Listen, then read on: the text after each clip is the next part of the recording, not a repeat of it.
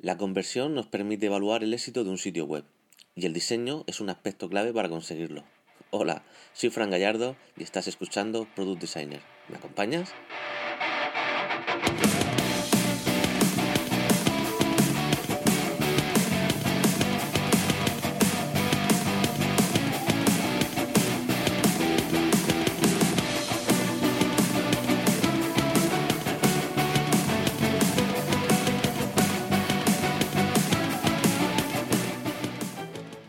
Con el tema de hoy y para los rezagados, eh, vamos a ver, aunque sea así un poco de pasada, eh, lo que es una conversión.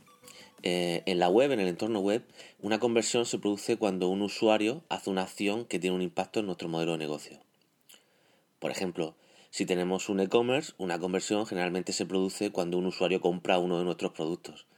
Si nuestra web es de una aplicación, bueno, pues una conversión puede ser cuando el usuario a lo mejor pulsa el botón para descargar esa aplicación en el store correspondiente. En nuestra web, un usuario generalmente puede hacer muchas cosas, ¿no? Aparte de comprar. Por ejemplo, puede suscribirse a una newsletter, eh, puede comentar un artículo del blog, eh, eh, puede incluso compartir alguna de nuestras páginas o nuestros artículos en redes sociales. Todas estas acciones, que también son conversiones, para mí son conversiones que son secundarias, es decir, no son importantes y no son claves para el modelo de negocio. Para mí solo existe una conversión clave, una conversión que es realmente importante, una sobre todas las demás, y es la que va a producir más ingresos o la que va a producir a la larga esos ingresos que van a hacer que el producto sea rentable. O, hablo de producto, pero también podemos hablar de plataformas online, de e-commerce, de cualquier producto digital. Esta conversión clave, como ya hemos visto en algún episodio anterior, puede cambiar a lo largo del tiempo de vida de nuestro producto digital. Por ejemplo, eh, Puede que cuando lancemos nuestro producto nos interese primero ganar audiencia y suscriptores y no tanto una venta.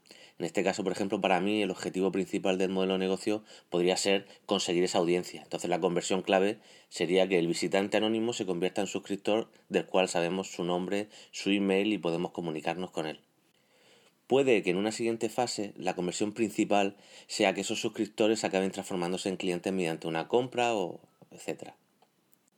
También puede ser que si tenemos un alto grado de fidelización y que nuestros clientes eh, nos compran de forma regular y recurrente, pues bueno, que en ese momento necesitemos crecer y ganar nuevos suscriptores. Entonces, en ese caso, para mí la conversión principal volvería a ser el de, conseguir que un usuario anónimo se convirtiera en suscriptor. Pero bueno, independientemente de esto, lo interesante de una conversión es que se puede medir. Eh, eh, para medirlo y evaluarlo usamos lo que llamamos lo que es el, porcentaje de conversión, ¿vale? Y viene a significar la cantidad de visitantes eh, de nuestro sitio web que han realizado esta conversión, ¿vale? Medido de 100 en 100. Por ejemplo, si de 1.600 visitas en un mes eh, he conseguido 16 conversiones, pues tenemos un 1% de conversión al mes.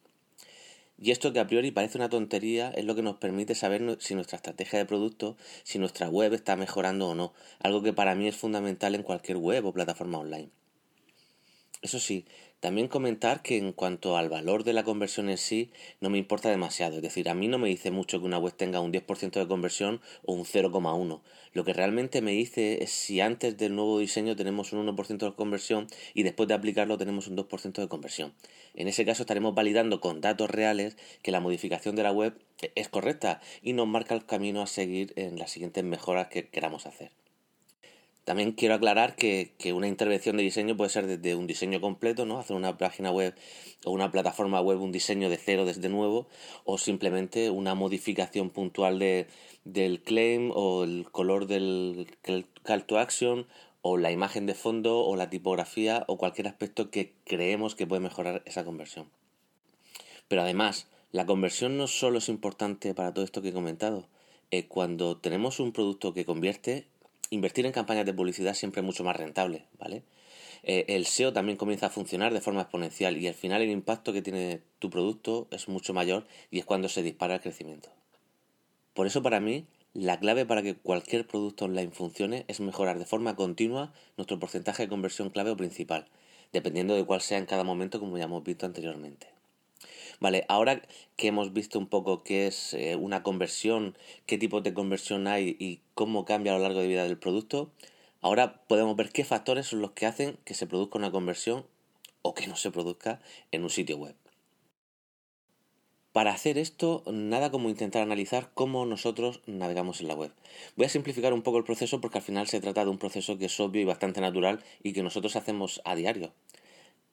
Cuando navegamos en la web lo que hacemos es buscar algo, eh, ya sea un producto que necesitamos comprar, eh, un servicio que necesitamos, información que queremos investigar.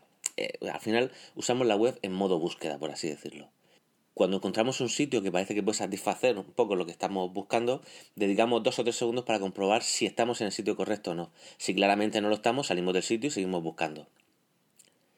Si parece que sí, hacemos un poco de scroll, escaneamos la web eh, en el sentido de lectura, es decir, pero todo esto sin leer, ¿eh? Nosotros escaneamos las páginas web sin leer. Nuestros ojos se mueven de izquierda a derecha y de arriba a abajo como si estuviéramos leyendo, pero lo que realmente estamos haciendo es escanear. Buscamos algo que nos confirme que estamos en el sitio correcto. Lo que realmente estamos es intentando buscar palabras que confirmen que ese producto o servicio es el que buscamos.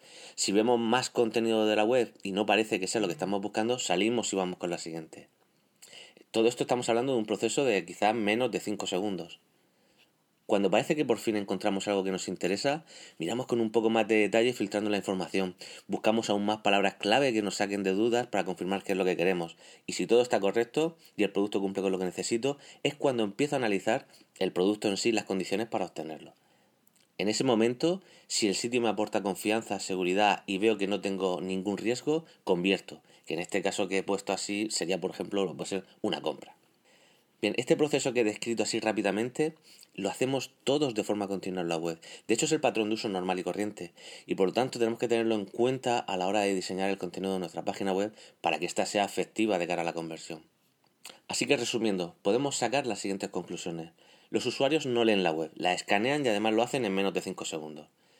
Los usuarios escanean la web de izquierda a derecha y de arriba a abajo, generalmente haciendo un patrón ya sea de Z, como si fuera un zigzag, o de F, e-, ese sería el movimiento que, realizaría nuestra mirada escaneando el sitio.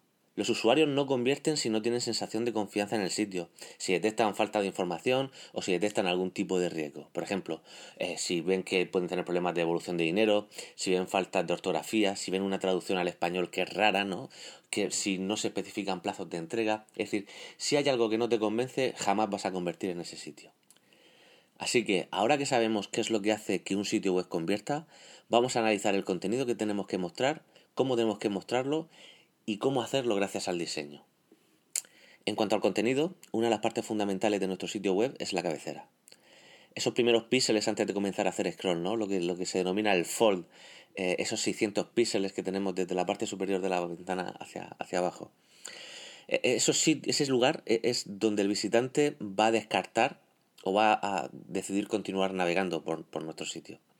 Así que por favor, te lo pido de forma encarecida, no pongas aquí, no ocupes esta zona tan valiosa con un slider. No distraigas al usuario con un slider, con un carrusel. Eh, no te hagas esto ni a ti ni a tu cliente.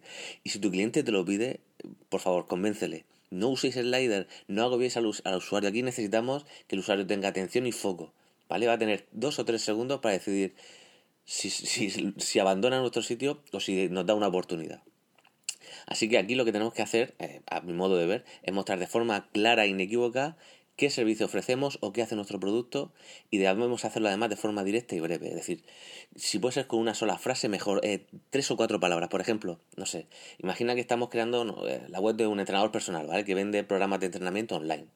Bueno, lo que yo pondría aquí es eh, intentar mostrar eh, la propuesta de valor, es decir, lo que hace diferente a este entrenador personal con respecto al resto, en tres o cuatro palabras. Por ejemplo, eh, mejora tu marca en 15 días. ojo, me lo estoy inventando. No sé si se pueden bajar una marca a la hora corriendo en, en 15 días, ¿vale? Pero bueno, que la idea es esa, que podamos decir en tres, cuatro palabras, en una frase súper corta, cuál es mi propuesta de valor, ¿vale? Con esta frase tenemos que conseguir llamar la atención del visitante para que él valide que está en el sitio correcto. A esta frase eh, le podemos acompañar de otra frase ya un poco más detallada donde explicamos totalmente nuestro eslogan, nuestra fase principal. En nuestro ejemplo anterior, eh, que el eslogan era mejora tu marca en 15 días, podemos decir gracias a nuestro plan de entrenamiento especializado, sin lesiones y totalmente garantizado, ¿vale? En este caso, estamos explicando además en qué consiste el producto y además estamos dando información de que es personalizado, que buscamos evitar lesiones y que te garantizamos que vamos a mejorar la marca. Es decir, eh, además de, de decir nuestra propuesta de valor, estamos dando información sobre nuestro producto. Generalmente necesitamos apoyar nuestro mensaje de una imagen o de una ilustración eh, que nos ayude a comunicar a nuestro visitante que está en el lugar correcto y que además potencie el efecto de nuestra comunicación, ¿no? de, ese, de esa primera frase y esa eh, frase de detalle que hemos, que hemos puesto. En este caso, podemos poner este ejemplo que estamos tratando, podemos poner la imagen, no sé, de un corredor o una corredora que están llegando a una línea de meta, pues con una sonrisa, o si no con una sonrisa, pues levantando los brazos en señal de victoria, ¿no? Como que ha conseguido esa marca. Pues bien, este conjunto, esta pieza creativa, nos puede ayudar a, a, comunicar al usuario que está en el sitio correcto. Es decir, que este sitio es para personas que quieren mejorar su marca, ¿vale? También en esta parte de la web, en la cabecera, eh, creo que, es fundamental que, le digamos al usuario qué es lo que tiene que hacer, ¿vale? Al usuario nos tienen que decir qué es lo que queremos que hagan en nuestro sitio web. Por ejemplo, si vendemos algo, pues tenemos que decirle mediante un botón que compre. Y además podemos incentivar a esa compra eh, por ejemplo, mostrando un descuento, o que el pago es seguro, o que podemos devolverle el, dinero en caso de que el producto no le guste o que no sea lo que espera de él, sin ningún tipo de compromiso. Si esta parte se llama CTA, ¿no? que es el acrónimo de Call to Action o llamada a la acción. Pues bien, es fundamental, hablando del, del Call to Action, que nuestra página solo tenga un Call to Action. Es decir, en el momento en el que ponemos más de un Call to Action distinto, estamos mm, disminuyendo enormemente la efectividad de, esa conversión. Así que, resumiendo, tenemos que hacer un call to action que sea único y que por supuesto sea el de la conversión clave o conversión primaria que estamos intentando conseguir. De nada vale eh, todo esto que estamos haciendo si luego le pedimos al usuario de que además de que nos compre, pues que también se suscriba a nuestra newsletter, que nos comparta en redes sociales y que además supunte pues, a la borra, a la borra del próximo partido. Si no tiene ningún sentido. Entonces ya sabéis, una conversión primaria, un call to action por página. En nuestro ejemplo, eh, podemos poner un botón de comienza tu programa, ¿no? Y debajo del botón podemos poner una pequeña fuente que diga, eh, por ejemplo, para incentivar la compra, pues 20% de descuento por tiempo limitado, o 7 días de garantía de devolución total del dinero si no te gusta el programa. Es decir, bueno, de todas formas, lo importante en el header es hacer que el usuario no se marche, ¿no? Es decir, confirmar que está en el sitio correcto y que incentivarlo a que busque más detalles, ¿no? A que siga navegando en nuestro sitio. Una vez que hemos conseguido que nuestro usuario no nos abandona y va a seguir viendo nuestra página, eh, el resto del contenido lo tenemos que pensar eh, como si fuera un, un, diálogo, ¿no? Una conversación con alguien a quien no conocemos y le queremos explicar los beneficios de nuestro producto o nuestro servicio.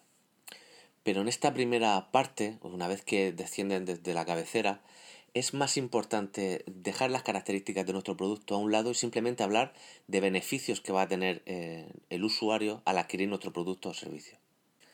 Ten en cuenta que en esta fase lo que queremos es reafirmar a nuestro usuario que el producto es el que está buscando, ¿no? Nuestro producto, nuestro servicio es lo que está buscando. Tenemos que poner cada punto que satisfaga una necesidad a favor de esta conversión.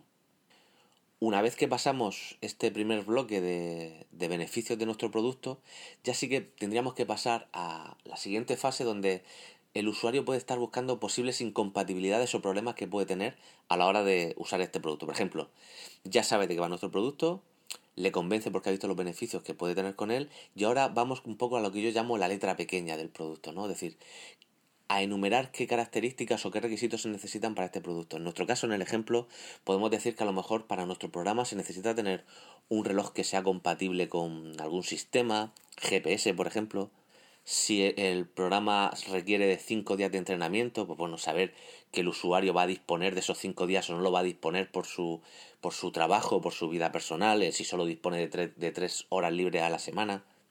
Es decir, tenemos que poner toda esa información secundaria que también es muy importante y también cuenta a la hora de, de convertir ¿no? en, nuestro sitio web. También recuerda que en esta parte nadie va a leer, o sea, nadie va a leer la web. Es decir, tenemos que enumerar de forma icónica y, y con una simple frase corta eh, cada uno de estos aspectos, tanto los que comentábamos de beneficios como los de características, ¿vale? Aunque aquí en esta parte de características sí que nos podemos extender un poquito más, porque sí que en esta parte el usuario puede buscar información que pueda comprometer esa conversión, ¿vale? Si el usuario ha llegado hasta aquí es que el producto o servicio que busca está totalmente alineado con lo que le ofrecemos. En este punto es donde debemos formalizar nuestra oferta para que se produzca la conversión.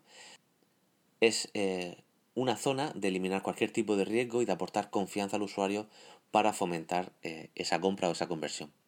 Es un sitio de llamada a la acción, eh, pero no solo de la llamada a la acción, tenemos que acompañarlo con datos, con confianza y con seguridad. Por ejemplo, podemos mostrar el número de ventas, podemos mostrar a otros clientes que ya usan el producto, podemos mostrar incluso casos de éxito de nuestro producto, valoraciones positivas de otros usuarios, lo que sea, cualquier cosa que sirva para potenciar esa decisión de conversión. También es importante describir en esta parte qué es lo que va a ocurrir una vez que el usuario realice la conversión. Es decir, si va a recibir el producto por email, si lo va a recibir por correo en un plazo determinado de tiempo. Es decir, darle seguridad de que una vez que el usuario pulse el botón de compra o de, de suscripción o lo que sea, qué pasos van a ocurrir hasta que se complete todo el proceso. Además, en esta parte podemos aprovechar pues, para ofrecer todas nuestras garantías, ya sea informarle al usuario de que devolvemos el dinero eh, en caso de que no le satisfaga, eh, de que mm, en caso de cualquier tipo de, no sé, que se puede cambiar sin compromiso, todo este tipo de cosas que al final eliminan el riesgo de la compra, ¿no? El perder el dinero y que al final esa inversión no sirva de nada. Además, y como detalle, yo siempre, en caso de que la conversión sea una venta, yo siempre aconsejo ofertar algo, ya sea o mediante precio o si no se puede hacer por precio en cuanto a condiciones. No sé, por ejemplo, pues como hacen muchos muchos servicios de suscripción, que el primer mes es gratuito, o aplicar un tanto por ciento de descuento del precio final durante un tiempo limitado. Todo esto al final ayuda a que el usuario decida convertirse en cliente en ese momento.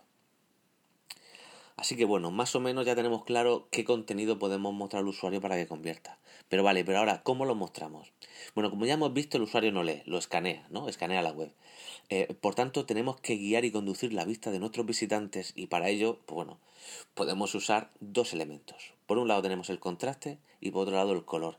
Y créeme que la clave de todo está aquí, en el contraste y el color. En cuanto al color, bueno, aquí habría, mucho lo que hablar y no quiero entrar mucho en teoría de color ni nada de esto. Pero realmente es un tema tan importante y tan, tan crucial para conseguir conversiones que yo creo que merece la pena que, lo tratemos aunque sea un poquito por encima. Si no lo conoces, existe una cosa que se llama la rueda de color. ¿vale? La rueda de color es un círculo que se compone de 12 colores.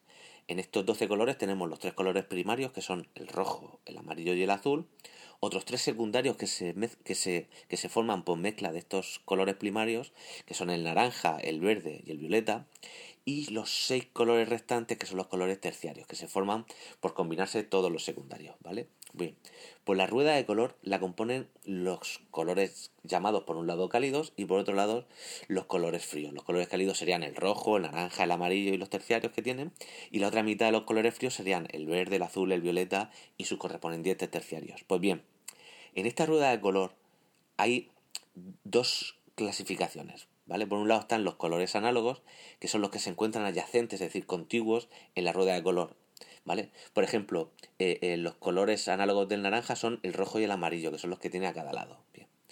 Y otros colores son los complementarios. Estos colores son los que están mm, de forma diametralmente opuesta a la rueda de color. Por ejemplo, el color complementario del verde es el rojo, porque es justo el que está enfrente en la rueda de color. El color complementario del azul es el naranja, ¿no? Porque es justo el que está enfrente. Y esto se utiliza mucho pues, para hacer diseños con mucho contraste y con mucho dinamismo. Así que con este contexto, eh, en cuanto a la rueda de color y lo que es un color análogo y complementario, eh, ya podemos saber la importancia del color que elegimos para nuestro call to action. De hecho, nuestro, el color del botón que utilicemos como Call to Action tiene que ser un color análogo o complementario al de nuestro sitio web. Bueno, eh, imagina que, nosotros estamos diseñando una web para un cliente, ¿no? Y lógicamente nosotros cuando eh, preparamos el diseño para este cliente eh, vamos a utilizar su logo, sus colores corporativos, es decir, vamos a intentar proyectar de la mejor manera la marca de nuestro cliente. Y para eso vamos a utilizar elementos del diseño como, como por ejemplo el color corporativo. Pues bien, para que nuestro call to action realmente destaque, tendremos que usar un color que sea análogo o complementario al color corporativo que estamos utilizando. Es decir, nunca podremos poner un call to action con un color corporativo, porque no se verá, será totalmente invisible a nuestro usuario. Nuestro usuario está escaneando, está viendo todo azul, y cuando ve un botón azul es que ni lo ve. En nuestro ejemplo, eh, como el color corporativo es azul, nuestro call to action nunca será azul. El color análogo del azul es el verde y el complementario del color azul, el que está justo enfrente en la rueda del color es el naranja. Así que realmente si queremos guiar la vista de nuestro usuario hacia ese botón, hacia ese call to action, tendrá que tener un color o naranja o verde. Así que ya sabes, a partir de ahora a tener una rueda de color en la cartera. Esta técnica de color podemos usarla para acentuar lo que realmente es clave en la web, ¿no? La conversión, el call to action. Pero aparte, nosotros tenemos que guiar al usuario eh, por el recorrido que queremos que haga. Y esto lo hacemos utilizando el contraste y no tanto el color. Normalmente el contraste lo conseguimos jugando eh, con elementos claros y oscuros, ¿no? Con luz y oscuridad y tenemos que utilizar el contraste para llevar a nuestro usuario desde la cabecera, que recorra cada uno de los puntos o beneficios que va a tener por nuestro eh, producto, que llegue a la parte de características y que, eh, que finalmente llegue a la parte más importante, que es donde se encuentra el call to action con todas las eliminaciones de riesgo, eh, toda la parte de confianza y demás. Para eso utilizamos el contraste, como hemos dicho, con zonas de luz y zonas de oscuridad. Por ejemplo, si estamos utilizando un entorno muy luminoso, es decir, una web muy clarita, pues podemos utilizar más chat de color para llamar la atención del usuario a esos puntos, ¿no? Que harán casi como de faro en la web. También podemos potenciar ese efecto pues utilizando un espacio en blanco en nuestros elementos para ayudar a que nuestro usuario escanee nuestro sitio en el orden que queremos, también nos vamos a ayudar de la jerarquía y disposición de los elementos. La jerarquía en cuanto a la escala de los objetos, ya sean masas de texto, fotografías o ilustraciones. También en las tipografías, ojo, que los titulares realmente destaquen, que los bloques de texto sean fáciles de leer pero que no sean protagonistas. Que si necesitamos subtítulos, que su jerarquía en cuanto a tamaño, grosor quede bien definido, ¿no? que sea menor que el titular y un poquito mayor que el, que el, bloque de texto del párrafo, por así decirlo. Lo más importante, los elementos que queremos que nuestro usuario escanee primero, que sean más grandes, ¿vale? Y luego, para llevarlo de ese punto al siguiente, podemos utilizar otro elemento del mismo tamaño y jerarquía. Por ejemplo, si estamos guiando la navegación del usuario con una gran ilustración y un titular, el siguiente punto a escanear que tenga la misma composición, es decir, una gran ilustración y otro titular, que se perciba, que el usuario perciba como una repetición de elementos. Así será mucho más fácil guiarlo de un punto a otro. Esto, además de ayudar al escaneo de la página, va a, facilitar la navegación en vertical para que el, usuario vea al final toda la página, ¿no? de principio a fin, desde la cabecera hasta el call to action final. O sea, recuerda que además de todo lo que hemos estado hablando, ¿no? De composición, de la estructura del contenido, de la jerarquía del mismo, del uso del color y del contraste, podemos utilizar animaciones para guiar, para guiar al usuario. Estas animaciones, además de ser eh, muy efectivas para transmitir el mensaje a nuestro usuario, bien hechas consiguen una conexión emocional con él y eso es muy importante de cara a la conversión. Pero ojo, porque una animación es, al final es un arma de doble filo, ya que si no aporta puede llegar a ser muy molesta y puede provocar el efecto contrario al que queremos conseguir. Y luego, por último, pero no menos importante, viene la fase de medición, ¿no? Y de medición, de análisis y de mejora continua, ¿no? Un proceso iterativo de mejora constante del diseño de nuestro sitio web para conseguir mejorar nuestro porcentaje de conversión.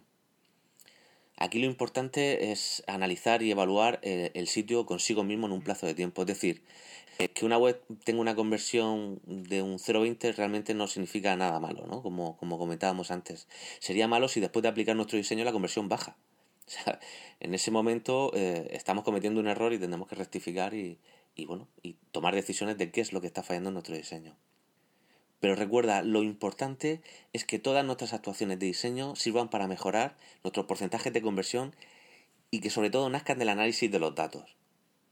Vale, pero ¿qué decisiones de diseño podemos tomar para mejorar nuestras conversiones? Bueno, realmente depende, ¿vale? Y cada caso al final es un mundo. Pero por ejemplo, hay cosas evidentes. Si nuestra web tiene visitas que entran y salen de forma muy rápida, eso porque no estamos atrayendo el tráfico adecuado, es decir, eh, vienen a nuestra web personas que no están buscando nuestro servicio o producto, o porque nuestra cabecera no está funcionando. Ya que a pesar de que ofrecemos lo que nuestro cliente está buscando, no lo percibe así, al final abandona el sitio. Entonces ahí podemos empezar a hacer pruebas e intentar mejorar ¿no? la, la percepción que tiene el usuario nuestro producto. Pero bueno, ya todo esto sería casi materia de, de otro podcast, que si queréis, pues bueno, eh, para cuando queráis lo podemos, lo podemos hacer. Como ves, el tema de la conversión me parece fundamental en un producto digital.